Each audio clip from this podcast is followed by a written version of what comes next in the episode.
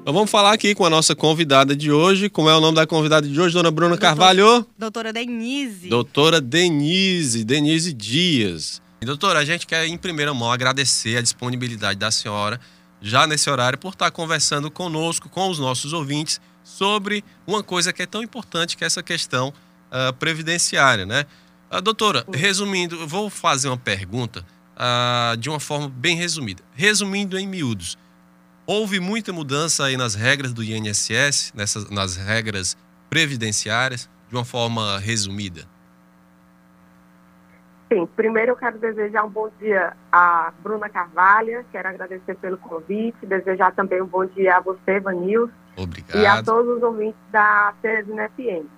Né? Sim, é, após a, a, reforma previdenciária que aconteceu em novembro de 2019, é, tivemos mudanças, né? E de lá para cá, é, a gente vem vindo é, é, com essas mudanças por conta do reajuste do salário mínimo, que impacta diretamente, né? É, como, é, como, é, que eu posso exemplificar isso? É, ontem, terça-feira, dia 25, o INSS ele começou a pagar os benefícios previdenciários já com reajuste. Então, as, os aposentados e os pensionistas que recebem benefícios acima do salário mínimo tiveram reajuste este ano de 2022 é, de 10,16%. E desse modo, o teto dos benefícios passou de R$ 6.433,57 para R$ 7.086,22, né? Para quem recebe benefícios é, previdenciários no valor de até um salário mínimo, o piso nacional passou de R$ 1.100 para R$ 1.212, sofrendo um reajuste aí um pouco maior daqueles que recebem benefícios a mais, de um salário mínimo. Ou seja, esse reajuste é, para os beneficiários de um salário mínimo ficou em torno de 10,18%. É, né? Lembrando também que essa alteração em 2021, é, o reajuste para quem recebia mais um salário mínimo ficou em torno de 5,45%, né? Para quem já e para quem recebia é, o salário mínimo ficou em torno de 5,26. Então, se você compara o ano de 2021, essa, é, esse reajuste que teve, é, para o reajuste que teve agora em 2022, é um reajuste né, considerável, porque no ano de 2021, vamos lá comparar, foi um reajuste de 5,45 para quem recebe benefício mais, mais, mais do salário mínimo. Né? Esse ano, a alteração foi de 10,16. Para os beneficiários de um salário mínimo, ano passado foi 5,26. Esse ano o reajuste foi de 10,18. Então a gente entende que foi um reajuste considerado. Doutora Denise, e, e esse Sim. reajuste, essa mudança foi feita apenas para trabalhadores de empresas privadas ou para os e também para os servidores públicos? Não, esse, é, é, como se trata de, de regime é, geral, né, que é o INSS, Instituto Nacional do Seguro Social, esse reajuste ele foi abacado tão somente para os beneficiários, né, de, por exemplo, auxílio por incapacidade temporária, auxílio por incapacidade permanente, pensionistas e aposentados do INSS. Hum.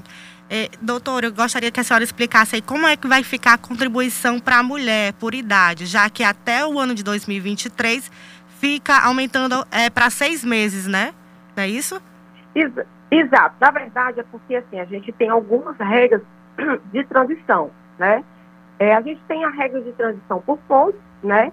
É, consegue a, a aposentadoria de contribuição quem atinge a soma de pontos a soma de pontos seria a idade mais o tempo de contribuição, certo? Que seria 89 é, pontos para mulheres, 99 pontos para homens.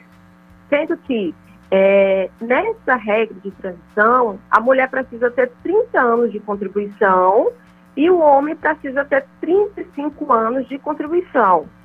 A gente tem uma outra regra também de transição, que é a da idade progressiva. Para mulheres, elas precisam ter 57 é, anos e 6 meses, mais 30 anos de contribuição. Para os homens, 62 anos e 6 meses, mais 35 anos de contribuição. E para aposentadoria por idade, é que é essa alteração dos seis meses que você falou, né? Atualmente é 61 anos e seis meses, para o homem 65, mais 15 anos de contribuição.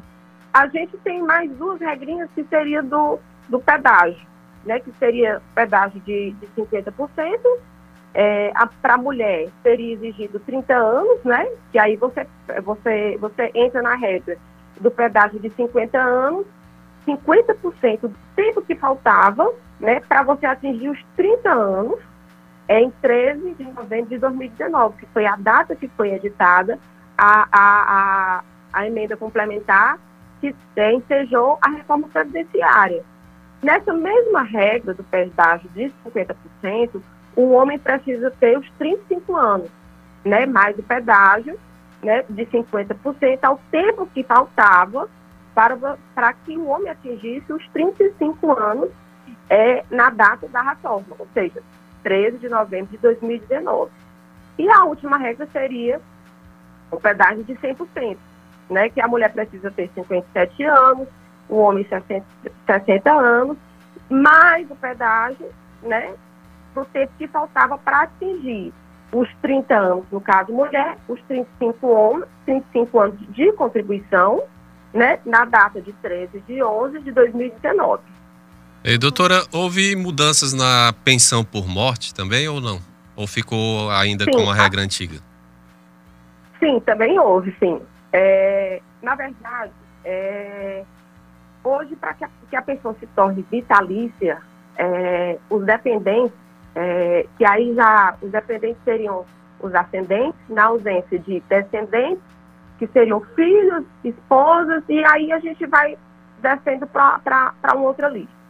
Mas, assim, hoje, para a esposa, por exemplo, que é uma dependência já presumida, eu não preciso provar minha dependência econômica, eu preciso é, é, comprovar tão somente é, ou a união estável ou o casamento, é, nesses casos, a pensão só é vitalícia é, a partir dos 45 anos de idade, certo?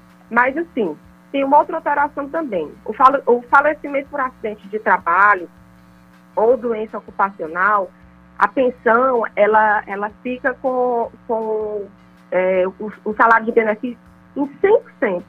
Quer dizer, o dependente que recebe uma pensão alimentícia do instituidor da pensão que veio a falecer por acidente de trabalho ou doença ocupacional, o dependente recebe 100% do salário de benefício. Em contrapartida, é, o instituidor que faleceu por causa diversa, a pensão fica equivalente a 60% do salário de, de, de benefício, com acréscimo de 2% para cada ano de contribuição que exceder o tempo de 20 anos de contribuição para o homem e 15 anos para a mulher. Doutora, e a, e a, questão das perícias, como é que vai, vai continuar funcionando? Vai ter uma mudança? Vai ser de forma remota? Vai ter que ser presencial? Como é que vai funcionar? Sim, existe, né? Existe é, é, essa, essa, esse projeto, né? Mas até o momento é, a gente não, não, não sabe ainda se veiculou né, essa possibilidade de que, de, de que fosse remota mas é, a gente entende que deva continuar presencial, né, em âmbito administrativo, é, é, porque assim, você vai pareciar, é, é, se torna muito complicado, né, porque você precisa examinar documentos, você precisa fazer é, aquela anamnese, fazer o, o, o, exame físico mesmo, né, então eu acredito que, a, que as perícias devam continuar de forma presencial, né? Até o momento é, é, é, vai continuar de, dessa forma. E o trabalhador que quer verificar o seu tempo de contribuição, como é que faz? Tem que ir no site, tem que ir no site do INSS ou na própria agência do INSS para verificar seu Sim. tempo de contribuição? Sim, na verdade hoje, para que é, é, esse serviço seja otimizado, você pode acessar o aplicativo do meu INSS mas também pode acessar pelo site né, do INSS. Você precisa de uma senha. Se você tiver todas as suas informações, você já consegue gerar a senha no próprio sistema. Senão, você pode se dirigir a uma agência do INSS requerer a sua senha inicial para ter acesso ao aplicativo. Lá são fornecidos diversos é, é, é, atendimentos, como extrato é, das contribuições, né, que é o FINIS, você pode fazer agendamento de perícia, você pode fazer a simulação da sua aposentadoria, você pode retirar extratos de pagamento, você pode requerer laudos periciais, você pode fazer acerto de, de, de, de vínculos, você pode é, estar tá atualizando seus dados cadastrais. Então, é uma série de, de, de serviços que o aplicativo fornece, tá? Mas, assim, eu quero ressaltar que quando você, por exemplo, é, entra com, com processo administrativo de pensão por morte ou de aposentadoria, lá no meu INSS, se você consultar lá na abazinha, é, consultar os meus pedidos, você vai ver lá todos esses processos administrativos.